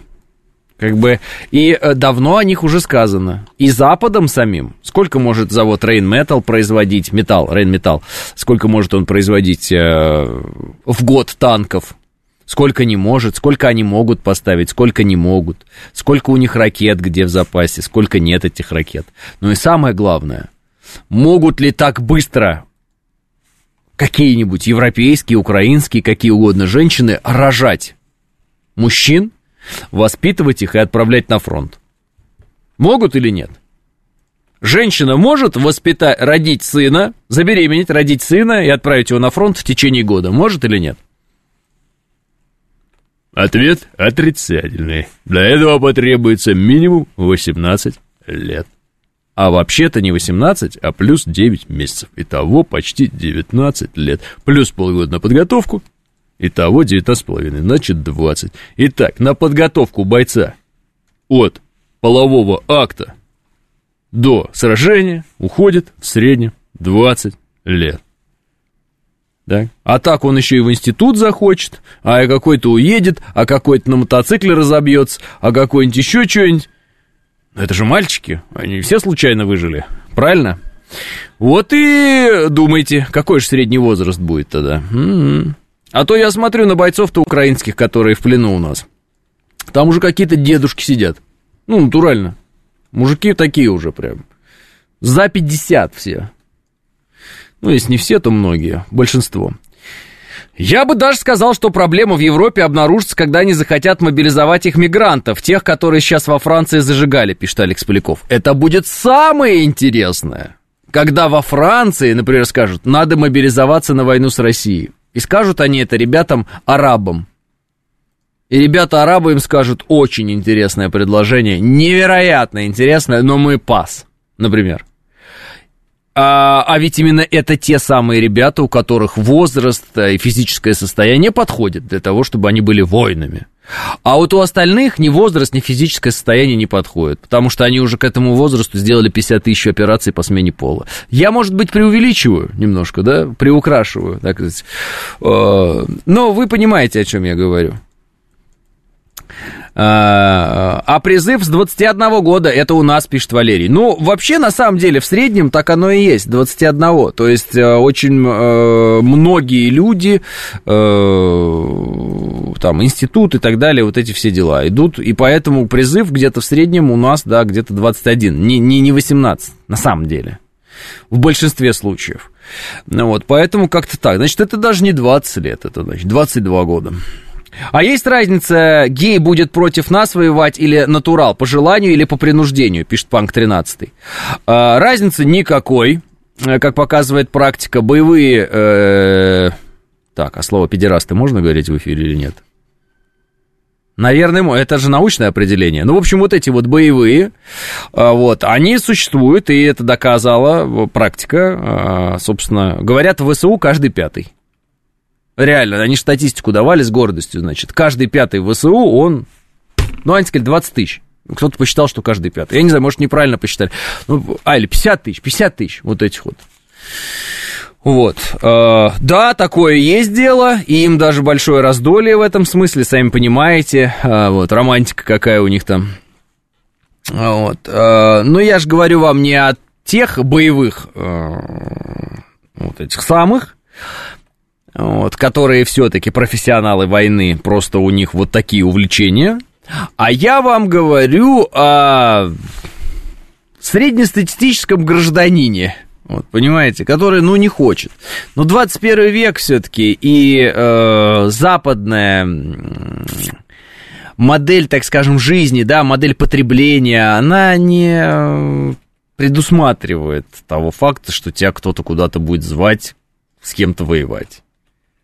Ну, как бы про то, что вот а, давайте положим в туалеты к мальчикам а, тоже прокладки, вдруг у кого-то из мальчиков начнутся критические дни. Ну, то есть мы такие видео показывали вам, это там сумасшедшие в американской власти, у них там в, в голове вот это все варится. Давайте так, давайте снесем э, памятники отцам-основателям Америки, потому что они были угнетателями и вот это вот все. Ну, давайте снесем. Что, что такое? И вот это вот все все время там такое брожение, понимаете? Ведь вот эти их проблемы э, надуманные, о которых они все время говорят, они же из-за чего? Из-за того, что проблем реальных нет, это же факт. Ну, то есть это какое-то атомизированное общество на фоне э, отсутствия реальных проблем, которые могли бы как-то тебя сплотить. И обратите внимание, противостояние э, там России, да, мнимое или еще что-то, что пытаются там слепить э, американские пропагандисты, не работает. В этом смысле Америка не стала какой-то там особо сплоченной, и не собираются американцы там, все сплошь призваться в армию, надеть на себя форму или что-то такое. Не похоже, да? Э, да и в Европе я такого не наблюдаю. Более того, в Европе я вижу раздражение. Украинцы бесят людей уже обычных ну, вот кто не в пропаганде работает, кто не из политиков, кто и так далее, всех это раздражает. Ну, слушайте, ну вот э, ваш город, вы живете, раз бы приехали какие-то люди, и каждый раз бы ходили с этими флагами, что-то орали, вы им что-то должны были, и бы за ваши деньги содержали, и ну, в какой-то момент у вас возник вопрос, а не хотят ли они отправиться уже домой, уже наконец-то, уж не хотят они отправиться. Понятно, что эта ситуация пока сдерживается, пока есть объективные факторы, да, ведения боевых действий, и вроде как там европейцы терпят из-за этого. Ну, дальше не будут они терпеть. Просто достаточно понять, как это происходит, если себя поставить на их место. Ну, то есть, да, какое-то время ты потерпишь и поизображаешь какой-то очень хороший, гостеприимный, замечательный человек, и как тебе приятно помочь спасти там кого-то, еще что-то, а потом это же отключается все. Потому что все прекрасно понимают, что это политес, не более того. А, насчет акта довольно некорректно, двузначно, особенно относительно наших ребят и их матерей. В связи с этим хочется спросить у вас, а сколько лет от полового акта до эфира на радио говорит Москва в плане подготовки радиоведущего? А, 22 года. А, или 21. Я не помню, слушайте, вот правда не помню. 21. Вот, и поэтому, Виктор, насчет э, акта и так далее некорректно. Почему корректно? Мы с вами в игрушки играем или мы с вами конкретику говорим? Я вам говорю о том, что э, основа любых вооруженных сил это человек. Я вам говорю, что Украина сегодня с потерями 1 к 10 теряет э, самое главное, на чем держатся вооруженные силы, на чем держится государство. Они теряют а, людей, и все. И какие бы там железки им потом не давали, им воевать нечем, неким будет просто, и все. И не успеют они нарожать столько, сколько надо. Потому что это бесполезно, это невозможно успеть. Вот какие выводы вы должны э, в голове своей вынести, а не узнать, э, сколько подготовка радиоведущего требует. Ну так, в целом, э, школа, университет, и вот пошел на работу, это называется. Ну, где-то там 21, 20, 22, ну, у всех по-разному. Кто когда пошел в школу, по возрасту. В общем, примерно так. Примерно как совершеннолетие в западных странах. Э, Виктор идиот, пишет MLX. Э, ну, ну, спокойно, Виктор не идиот, просто Виктор неправильно понял то, что я говорил. Что это сразу прям идет. Европейцы еще не вкурили, что украинцев так просто уже не выгнать э, их в дверь, а не в окно, пишет MT Words. Так это логично же, правильно? Ну, я же говорю, это еще одно подтверждение моих слов. Украинцы тоже ведь, ну, такие же люди, как и все остальные. Но я имею в виду не тех, у которых там а вот этот бандера головного мозга. Такие же люди, как все остальные. Они тоже не хотят э, там не умирать, не воевать, им ничего не охота это все. Им хочется вот там гулять, есть мороженое, веселиться, не участвовать вот в этих всех политических там каких-то играх и прочем. Им все это не нужно. В большинстве своем. И, конечно, они не хотят возвращаться назад, не пойми куда, вот, вот в это вот все. Они счастливы оттуда вырваться, они им не мечтали все эти годы, что они смогут просто взять и уехать э, в какую-то другую страну, и будет там хорошо. Некоторая часть украинцев уехала в Россию, некоторая там в Польшу, еще куда-то, вот. И оттуда их гонят, от нас не гонят, обратите внимание, мы не выгоняем никого, наоборот. Вот. Ну, у нас, потому что, как бы, мы э, этой линии никогда не проводили и не проводим, на самом деле. У нас очень легко вот это вот происходит. Мы э, одно, и поэтому, в общем... Ну, один народ, как бы, что тут говорить. Поэтому у нас и провести эту линию не получится. А поляки проведут лихо эту линию, можете даже не сомневаться. И у венгров получится это сделать, и у румын, у них все прекрасно получится. Румыны никак не могут провести линию между Молдавией и собой, вот у них не получается здесь. Они такие, ну все-таки это же румыны. Все-таки это же румыны. Мы такие, да нет, нет. Они такие, ну все-таки. Мы такие, нет, нет. Не знаю теперь, что хуже, мигранты-арабы или мигранты-украинцы, задается вопросом слушатель. А, не забывайте, что все те а, новые регионы, которые к нам присоединились, не так давно а, назывались нами, самими украинцами, эти люди в этих регионах. А теперь смотрите, они все русские. Вот. Потому что я вам еще раз говорю, украинец э, это э, политическое предпочтение русского человека. Если вдруг человек решил, русский, быть украинцем, он это делает вот так. Понимаете? Ему для этого ничего не надо делать, кроме того, как заявить, что он украинец. Это не более того. Это, это постулат, это некий вот, ну, крик э, такой вот. Что я украинец, теперь таки понятно. А завтра ты скажешь, что ты инопланетянин. Да, и вы должны будете уважать мое право быть инопланетянином. Мы такие, нет, мы не будем уважать твое право быть инопланетянином, потому что это бредятина. Вот. А он говорит, а я тогда вас убью. Мы такие, нет, не убьешь, потому что мы тебя сами убьем тогда, если ты так будешь себя вести. Он говорит, посмотрим, посмотрим. Вот, поэтому, ну, вот такая ситуация, да. Поэтому многие характеризуют это как гражданскую войну. Но и на эту тему я уже устал говорить, поэтому не буду ходить кругами опять понять, зачем. Это протест, пишет Лис Хитрый. Правильно, Правильно ли хитрый? Так оно и есть, это протест. Единственное, понять бы суть этого протеста итоговую, потому что изначально-то суть была простая, да, задорого продаться, это же ясно. Часть нашего народа задорого продается западному миру, вот, э, подставляя остальную часть нашего народа под удар. Правильно? Правильно. Э, западный мир дал ясно понять теперь, что продаться, ну, как бы, получило, ну, как бы, они купили Украину, конечно, но ничего взамен они не дадут. Более того, Украина будет обескровлена и так далее. Уже бы надо бы как бы прийти в себя, прийти в себя не получается, потому что система сама, сам режим на Украине построен такой, что ты из этой системы выпасть не можешь. Ну, можешь, но только сразу тогда к Архангелу отправляешься. Там, на недолгий разговор, а потом в ад, естественно. Ну, это очевидно. А, Э, и не надо меня обвинять в папосе, пишет Павел. Я вижу, недавно стал свидетелем конфликта метро между человеком, попытавшимся отодрать наклейку с буквой Z, и тем, кто хотел ему помешать. Я знаю, что на, чьей, на чьей я стороне, но я вижу, как в народе растет злоба, пишет Павел. Э, Павел, я вам сейчас истории про то, как э, я увидел что-то, напридумываю прямо за секунду как я увидел человека, который клеил наклейку Z, от которой отрывал наклейку Z и так далее. И э, расскажу, что э, очень сильно в народе растет злоба. Значит, ссылка на неподтвержденный факт это один из самых грубых приемов э, гитлеровской пропаганды. Ну, конкретно геббельсовской, так это называли. Это один из грубейших приемов. Когда у тебя э, э, есть якобы заявление, которая утверждает, что ты что-то видел и слышал, но подтвердить это ты ничем не можешь, но само содержание, оно абсолютно какое-то прям...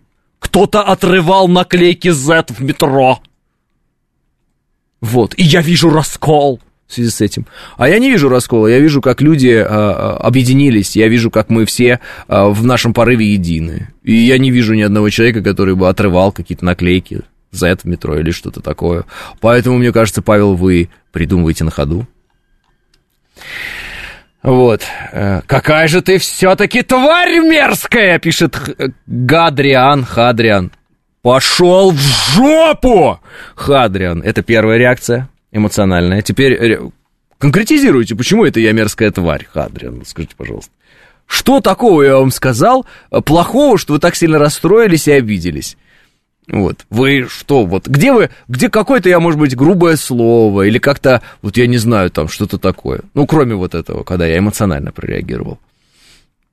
А, видел, как клеили наклейки Z. Люди объединяются, пишет Руслан. Да, да, я видел, как один человек в метро наклеил наклейку Z, а подошел другой и сказал ему, слушай, ты разгладь. И аккуратно рукой вот так вот разгладил. И я увидел, как они объединяются, эти люди, да. Вот чувствуете наше единение.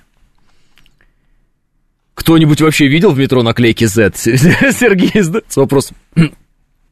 Честно говоря, не особо.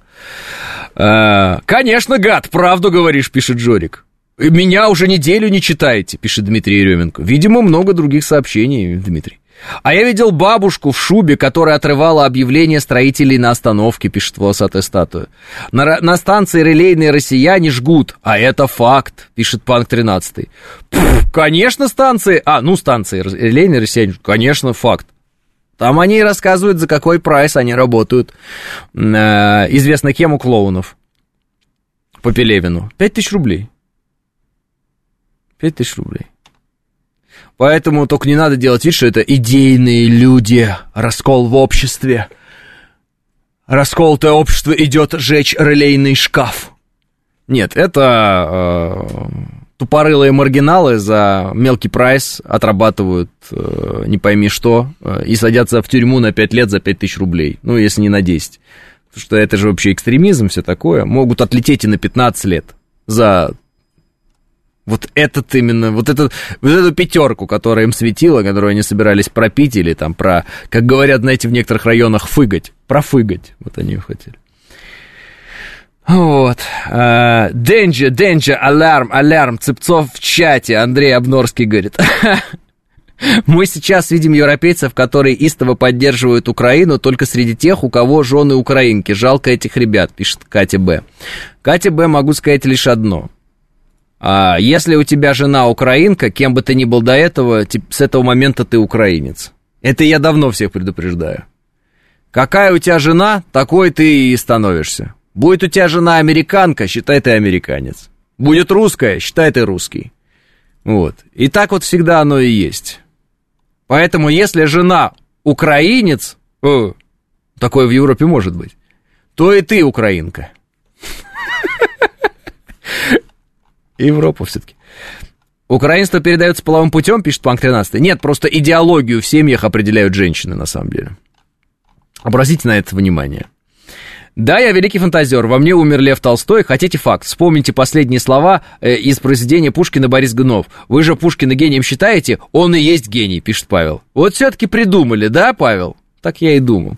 Вот эти истории про э, наклейку Z, которую клеили, потом всем кто-то вышел, определился раскол и еще что-то. Раскол, если и есть, э, то он какой? Э, он вот такой вот, послушайте внимательно. В российском обществе сейчас раскол.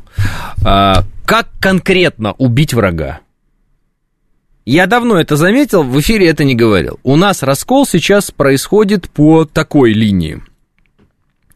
Убить совершенно полностью бомбардировками Лондона, Парижа, Киева, там всего чего угодно, стереть в пыль ядерную вот это. Вот это вот первая линия.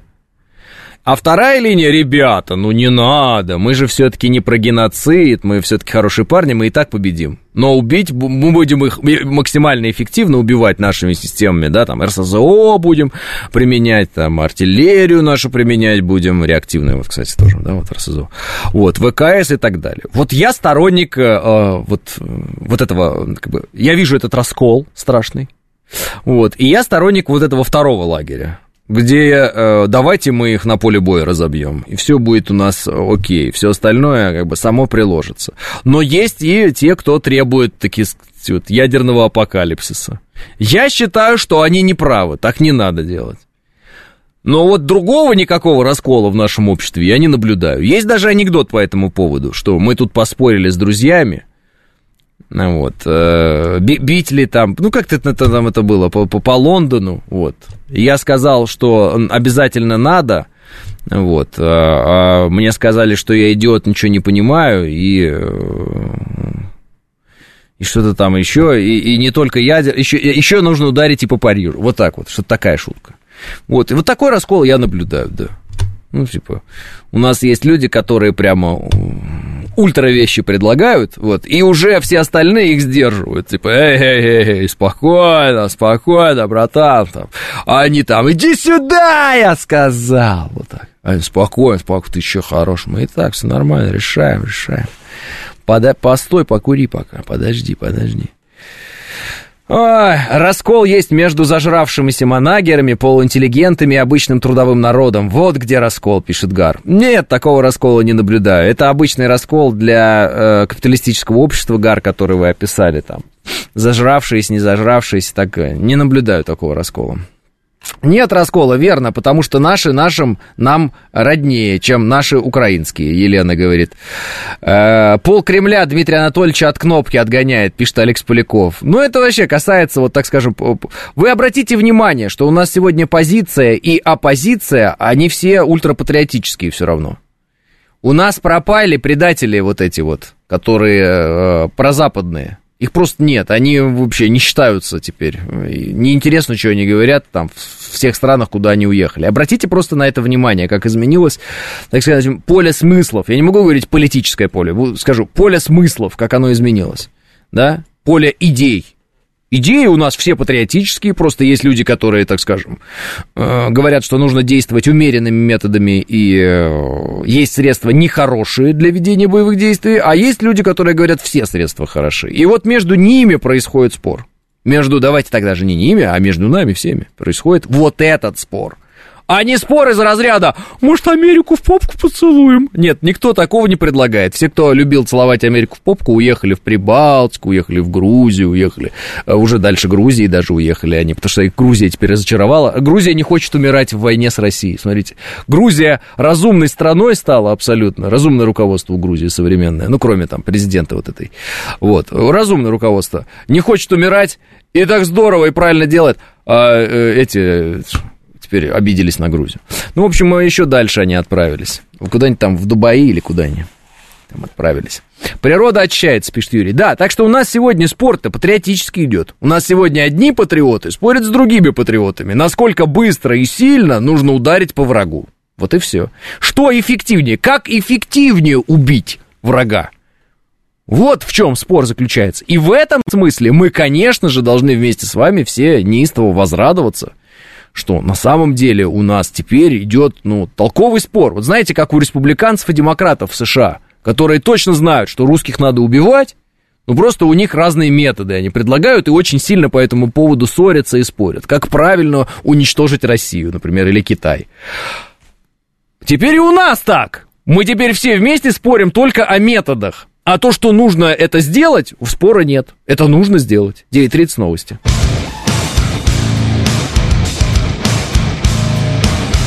9.35 в Москве. Алексей написал. Алексей, меня корежит, когда я слышу что-то, когда, э, кого мы разобьем на поле боя. Кого? Это же наши люди, говорящие по-русски, пишет Алексей. Ну, Алексей, ну вы странный вы человек.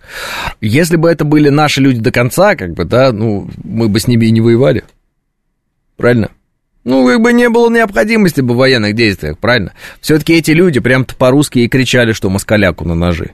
Ну уж извините, вот понимаете, такая вот произошла история. Поэтому говорят они, конечно, по-русски, но и Власов говорил по-русски. И что ж теперь? Ну, много ли э, э, или мало ли предателей? А много ли или мало ли предателей, те, которые переходили на сторону поляков постоянно, говорили по-русски в свое время? Да полно, да полно. Мятежников всяких много говорило по-русски, и что теперь? Вот, поэтому, э, ну, Предали и предали. Понимаете, в чем дело? Мы же смотрим по их делам, а по делам их мы их узнаем в них э, бандеровцев, вот и все. Да, они говорят по-русски. К сожалению, они могли бы в определенный момент не идти по этому пути, да, к сожалению, для них они пошли по этому пути. Они могли бы не идти. Они могли бы быть частью русского мира и все. Я говорю, сейчас бы можно было бы все замечательно жить и радоваться жизни. В жизни бы Россия никогда не начала ничего ни в отношении Крыма, ни каких-либо других территорий. Там, а, если бы вот то, что началось в определенный момент в Киеве, не началось, ну, вот этот Майдан, да, с этими всеми нацистскими лозунгами и речевками. Ну, слушайте, нас вели к этой ситуации, нас к ней привели. Поэтому, да, это в широком смысле русские люди, а, но это в том же самом широком смысле а, Иваны, не помнящие своего родства, поэтому вы же не сможете выйти на поле боя сейчас, ну или там на линию боевого соприкосновения, нашим сказать, ребят, подождите, выйти к ним и сказать, послушайте. И они такие, что? Мы же все братья, они такие, правда. Давайте обнимемся. И, Давайте. Ну, это все похоже на то, как ведущая «Спокойной ночи, малыши», помните, да? Вот, э, сказала, я бы вот этим ребятам сказала, ребята, вы же все выросли там на хрюши, там, каркуши и степаши, вы же все, на самом деле, наши дети, да? И с той стороны очень сильно над ней посмеялись. На самом деле, вещи говорила она очень душевные. А, хватит воевать на пол шишечки, пишет Дмитрий Галактионов. Э, Дмитрий Галактионов, мы неизве... нам неизвестно, где вы конкретно воюете на пол шишечки и что значит на пол шишечки вообще. Вот. Э, если вам кажется, что 25-30 тысяч за месяц уничтоженных вражеских э, боевиков это на полшишечки, вы можете попробовать э, поехать на ту сторону и посмотреть, насколько это на пол или не на пол, шишечки или не шишечки. Значит, глупые вещи, которые пишут в некоторых телеграм-каналах насчет того, что Россия там воюет в полсилы или что-то подобное, это глупости все. Россия воюет так, как надо воевать. Просто другое дело, что России противостоит, конечно, натовская военщина. Манкурт, человек, не помнящий своего родства, пишет Роман. Да, есть, такая, э, есть такой термин манкурт, но нашему уху все-таки в большей степени э, привычно вот Иван, не помнящий родства. Чикатило говорил по-русски, пишет Иван Кузнецов. Да, кстати, утверждал, что он украинец, и его преследуют, потому что он украинец а не потому, что он а, детей насиловал и убивал. Мало того, владение русским и дает им возможность взрывать мозг нашему населению, проводя психологические операции в интернете, пишет Макс. Ну, конечно, вот писать мне сообщения, например, там и прочее. Э, Бей своих, чтобы чужие боялись, не вчера это придумано, да? Пишет Елена В. Э, да нет, это вообще непонятная мне фраза всегда была по поводу «бей своих, чтобы чужие боялись». Вот. Э, здесь фраза совершенно иная нужна. Вот. Э, люди э, подняли руку на святыни наши, на памятники э, нашим советским воинам-освободителям, на нашу историю общую. Поэтому, ну что, это еще раз Иваны, не помнящие родства. Вот. Такая произошла ситуация. А, как эти дорожники задолбали, вспоминается Лужков, при нем ночью работы производили, пишет Лис Хитрый. Лис Хитрый, уже сколько угодно можно вспоминать Лужкова, но всем призна... все уже признали, что Москва, она сильно прогрессировала, прогрессировала с тех пор, когда э, вот, мэром стал Собянин и так далее. Как-то там, да, шутки есть в интернете, как расцвела Москва при Собянине. А зачем вы транслируете эту чушь от МО РФ про 1 к 10 и огромные потери ВСУ? Мы бы уже давно победили, если бы хотя бы было 1 к 5, пишет Бэтбой. Бэтбой, вам ответ. Во-первых, вы цепсошник, и вчера вы это доказывали уже не раз своими сообщениями. Теперь вам в Киев ответ. Естественно, у вас потери 1 к 10 по сравнению с нами. Вот. А, мы, естественно, победим. А, другое дело, что вы выгребаете уже пригодных и непригодных людей из э, всех мест, из которых можно выгрести. Уже даже из Ивано-Франкивска едут у нас. Вот, на Артемовском направлении нам их э, Аптел Лаудинов показывал. И прочих других э, западенских традиционно городов. Поэтому ждем, как говорится. Вот. И, конечно же, мы победим. Нет в этом никаких сомнений. Поэтому это нисколько не чушь. А, данные по потерям за а, первые 2-3 недели а, так называемого контрнаступления публиковались и украинцами, и Западом. И они называли около 30 тысяч потерь. Вот и все. Скорее Тарасы, не помнящие добра, пишет Василий. Да нет, Василий, посмотрите обязательно видео допросов украинских боевиков, и вы узнаете, что они от вас отличаются только паспортом. А, я имею, ну и идеологией, естественно. А так э, это будут именно что Иваны, не помнящие родства. Это будут люди, э, говорящие по-русски, думающие по-русски, э, с русскими именами и фамилиями и так далее. Не зря же об этом много раз сказано нашими военкорами, которые с первого дня работают в зоне проведения специальной военной операции, говорит, как в зеркало смотрим как в зеркало смотрим.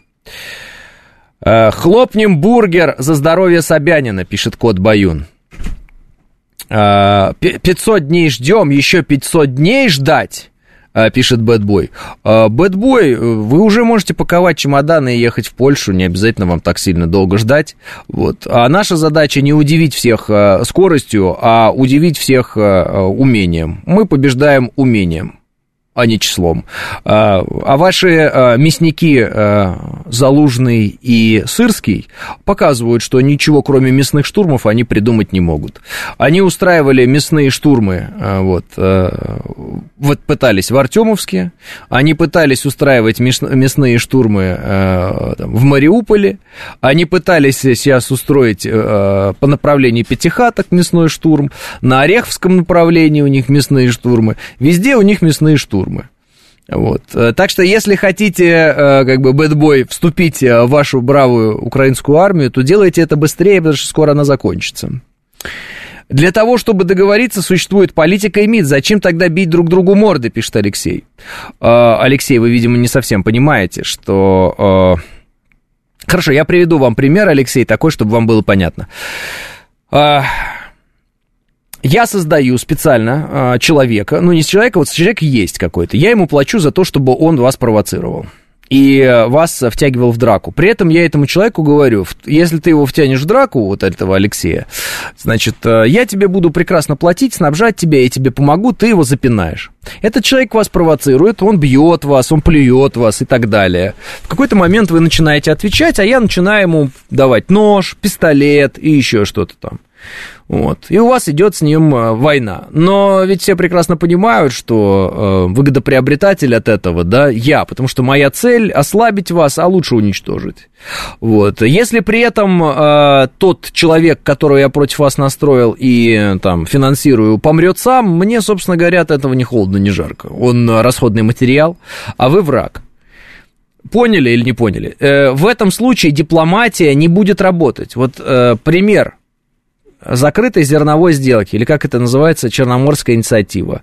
За все время существования Черноморской инициативы, либо там, как это называют, зерновой сделки, внимание, которую Эрдоган назвал дипломатическим успехом, очень большим, он это охарактеризовал как дипломатический, Эрдоган, ни одного нашего условия не было выполнено. И ни один э, наш, э, не корабль, а ну, ни одно судно с зерном никуда не дошло, никто ничего не сделал. Об этом сказал наш президент. Поняли? То есть, когда дипломатия, это не дипломатия, а замусоливание темы с игрой в одни ворота, это бесполезно. ты, э, в, в поле этой дипломатии ты ничего не сделаешь. Если человек задумал тебя зарезать, и идет тебя резать, а ты с ним хочешь поговорить, он тебя зарежет, пока ты с ним будешь говорить. Твоя задача понять, что он с тобой разговаривать не собирается, что он тебя пришел резать. И успеть предпринять э, все меры по защите себя. И если для этого нужно ему снести голову, значит, ему нужно снести голову. Что и происходит. Вот.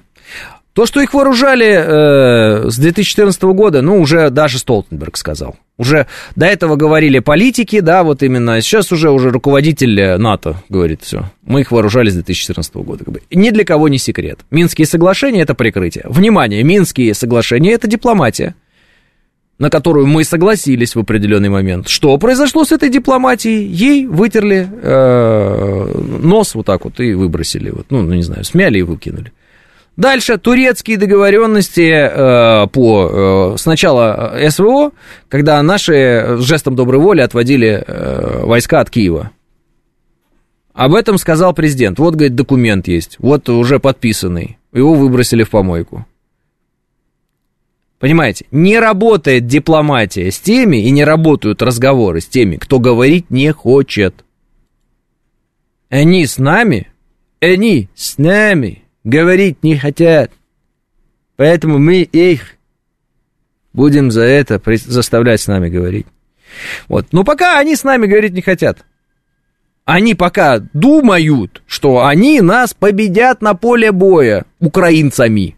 Но у них с каждым днем все меньше и меньше улыбки на их лицах. У них что-то кривится. На том месте, где обычно у людей лицо. Я просто напомню вам, цитату Урсулы фон дер Ляйен, которую она сказала год назад. Российская армия вынимает чипы из посудомоечных машин и холодильников, чтобы починить военное оборудование. У них больше нет полупроводников. Российская промышленность разорвана в клочья. Понятно? Год назад. Там же сидит, в эти кадры есть, когда на это говорит, сидит Барель, усмехается который сказал, что мы разобьем Россию на поле боя. Поняли вы или не поняли?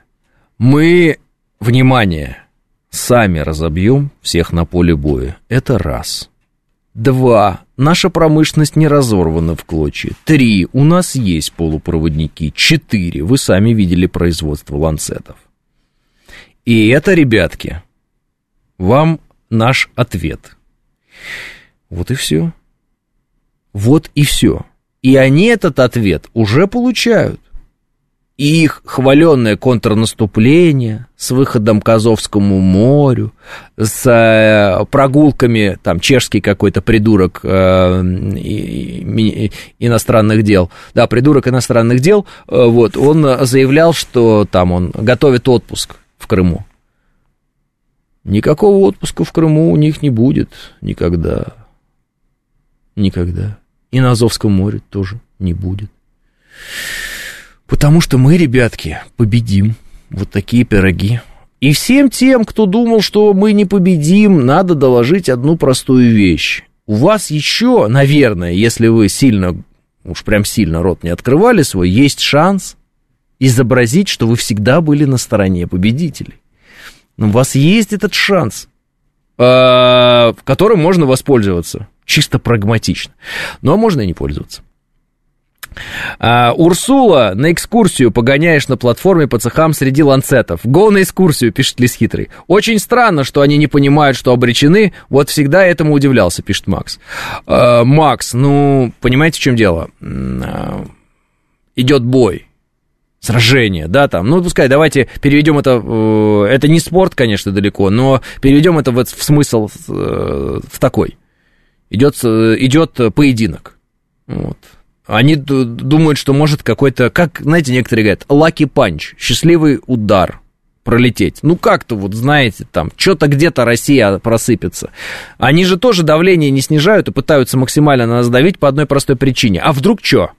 Вдруг какой черный лебедь, знаете, это есть такая история, вот где-то он сейчас проскользнет. Вот э, попытка мятежа 24-го, которая произошла, вот она их ободрила, мама не горюй потому что у них уже э, контрнаступление их было на тот момент просрано, мягко говоря.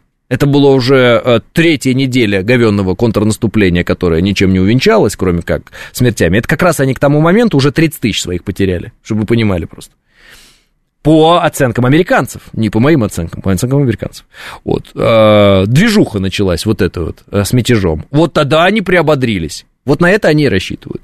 Не конкретно на этот мятеж. Э, они рассчитывают на то, что Россия где-то, может быть, но вдруг что-то произойдет. Вот Эрдоган был такой весь крутой, все дела. Хлоп и землетрясение уже не такой крутой, уже еле-еле-еле-еле-еле победил на выборах, да? Видимо, поскольку еле-еле победил на выборах, есть какие-то обязательства перед американцами, надо их исполнять. Уже рассказывает про новую главу с американцами. Видимо, американских-то денег дали на восстановление Турции. То есть бывают такие ситуации, при которых что-то происходит абсолютно неконтролируемое, понимаете? Вот мы сейчас э, сражаемся, сражаемся, а хоп, Йеллоустонский там вулкан, как даст сейчас жару, и нет Америки. Все, вообще другой будет э, как, как бы концепция сразу противостояния кого с кем, она совершенно изменится в этот момент. Всякое может быть. Понимаете, да, о чем я говорю? Так и здесь. Э, они, когда на нас давят, и когда они нам противостоят, они в том числе рассчитывают э, и на то, что а вдруг у нас где-то что-то сломается. Даже в тех местах, про которые они не думали. То есть для них, вот, например, эта попытка мятежа была совершенно внезапной для многих. Типа, опа, ничего себе, а, а, надо что-то делать, а, все, делать уже нечего. И они потом, это же было смешно, как они, когда уже никакого мятежа нет, ничего нет, все уже решено, они на следующий день, мы мониторим внимательно ситуацию в России. Чего вы мониторите, расходитесь уже. Француз этот там, э, любитель пофотографироваться пафосно с телефоном, вот, тоже там. Через три дня он все наблюдал ситуацию в России. Вот так долго ее наблюдал, что у него начались волнения в стране, и он чуть пинка под жопу не получил из своей Франции, не улетел куда-нибудь там, в близлежащие другие страны. Придурок редкий, конечно, но это ладно. Или нельзя говорить слово редкий. Э, как, э, это как у Михалкова в «Цитадели». Комарик летит, пишет э, Михаил. Вот не помню, Михаил, но может быть и да. Или алмаз найдем, или алмаз найдем, да, как вот в комедии-то.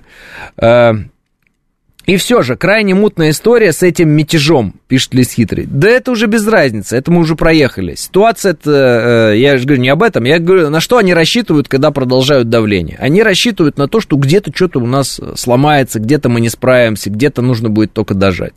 Сейчас активно качается история с мигрантской темой в России. Вот обратите внимание, как даже наши такие патриотические ресурсы включаются в эту историю прям с головой прям ищут преступления мигрантов изо всех сил. Он вчера уже было заявление, что, по-моему, президент сказал, что будут наказывать как-то тех, кто там по национальности людей дискредитирует. Вот не знаю, связано это с этим или не с, не с этим, ну не знаю. А, поосторожнее там с религиозными и темами и национальными. А вот. Э, можно доиграться и э, обломиться вот на этом. Вот. И, и, и, и посыпать и фронт, и все что угодно. Сейчас у России э, есть одна задача на самом деле. Вот. И э, я ее обозначу предельно четко э, сам. Победить в сражении. Все. Все остальные вещи это важно, но не так. Поэтому э, все, что мешает нам победить в сражении, мы должны э, скажем, не то, что мешает, а что отвлекает нас. Мы должны э, на это не обращать внимания, не отвлекаться на это. Вот, все, что мешает, купировать, все, что помогает, множить. Все. Все элементарно, все понятно. Просто надо не забывать о нашей цели и не забывать о том, что наша страна прямо сейчас ведет боевые действия. Тяжелые, вот, кровопролитные, с э, врагом, который э, далеко не ограничен э, там, контингентом и оружием Украины, потому что украинского оружия и нет никакого в помине, это все уже натовская история. Мы сражаемся с военным блоком, который до этого момента считался блоком номер один. Да, через э, квазигосударственное образование под названием Украина, через прокси-войска, но тем не менее это происходит. Это уже все давно признали. Вот и все. Поэтому дело серьезное. Размениваться сейчас на мелочи нельзя. Вот. Посыпаться от какой-то ерунды нельзя. Вот, поэтому как-то так. А, легко называть придурком того, до кого не можешь дотянуться, пишет Леша. А, Леша, э, вот конкретно в примере с Макроном не понимаю вашего пафоса, потому что Макрон очень щуплый чувак, и мне он не кажется вообще с точки зрения физических каких-то своих кондиций устрашающим. И вот конкретно Макрону могу в лицо сказать, что он придурок. То есть, если бы я так говорил про Кличко, хотя Кличко, конечно, придурок, и это всем очевидно, а, но вблизи с Кличко я бы этого не говорил, потому что это чемпион мира по боксу в тяжелом весе, да, как бы, ну, супер тяжелом. А Усику я бы, наверное, не говорил, что у него мозг превратился в труху, э, да, потому что, во-первых, это очевидно так, а во-вторых, э, понятно почему, и в-третьих, э, он все-таки чемпион мира по боксу в тяжелом весе, и явно было бы мне неприятно, да, вот. Почему вы привели в пример Макрона, ничтожного абсолютно какого-то петуха, в том смысле, что вот он любит любит э, петушиться, да? Ну, я не в смысле там каких-то... Ну, вы поняли. Ну, любит привлекать к себе внимание, такой яркий, ходит там что-то.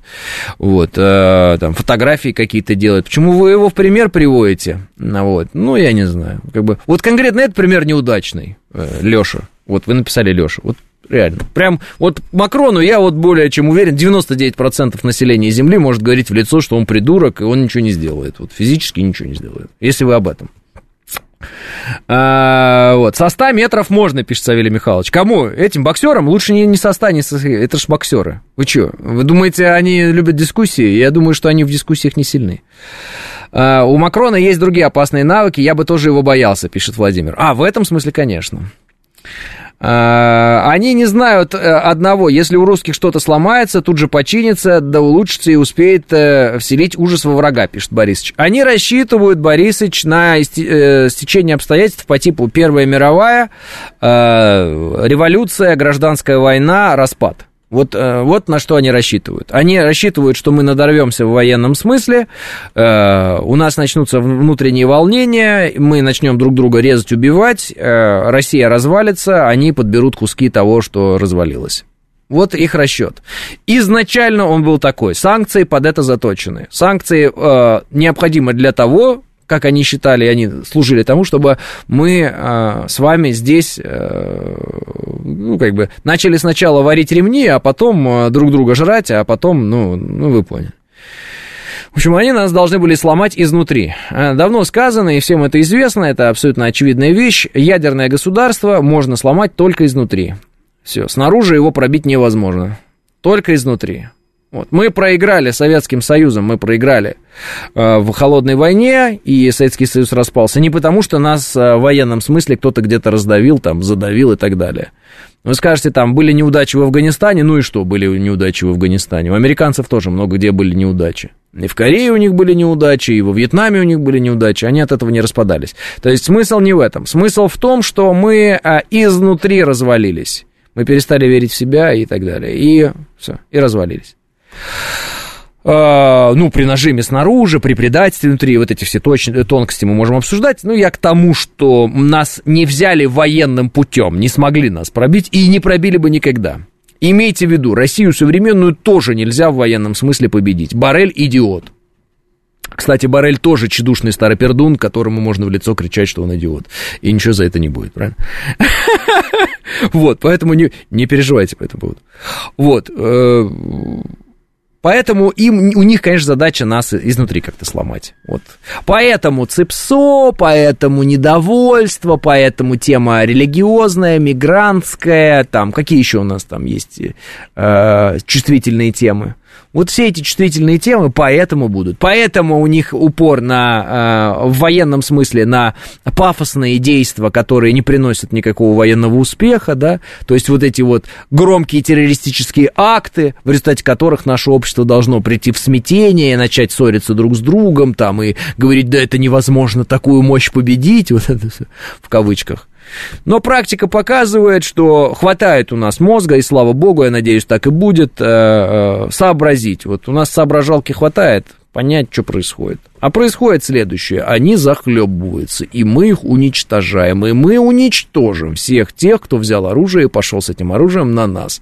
Они все будут уничтожены, а все остальные будут делать вид, что они были ни при чем. Как вот, например, американцы сейчас делают вид, что они ни при чем а, в связи с а, терактом, который Украина провела там по отношению к Крымскому мосту. Американцы открестились сразу. Говорят, мы что, мы ни при чем, там они сами пускай решают. Все понятно. Вот они так и будут потом делать вид, что они были ни при чем. И Майдан ни при чем, и вот это ни при чем, и мы вообще ничего не знаем, до свидания, все, пока-пока как говорится. Вот так вот они будут делать. Но это потом. 10.00, новости, я прощаюсь с вами до завтра, и да пребудет с вами сила.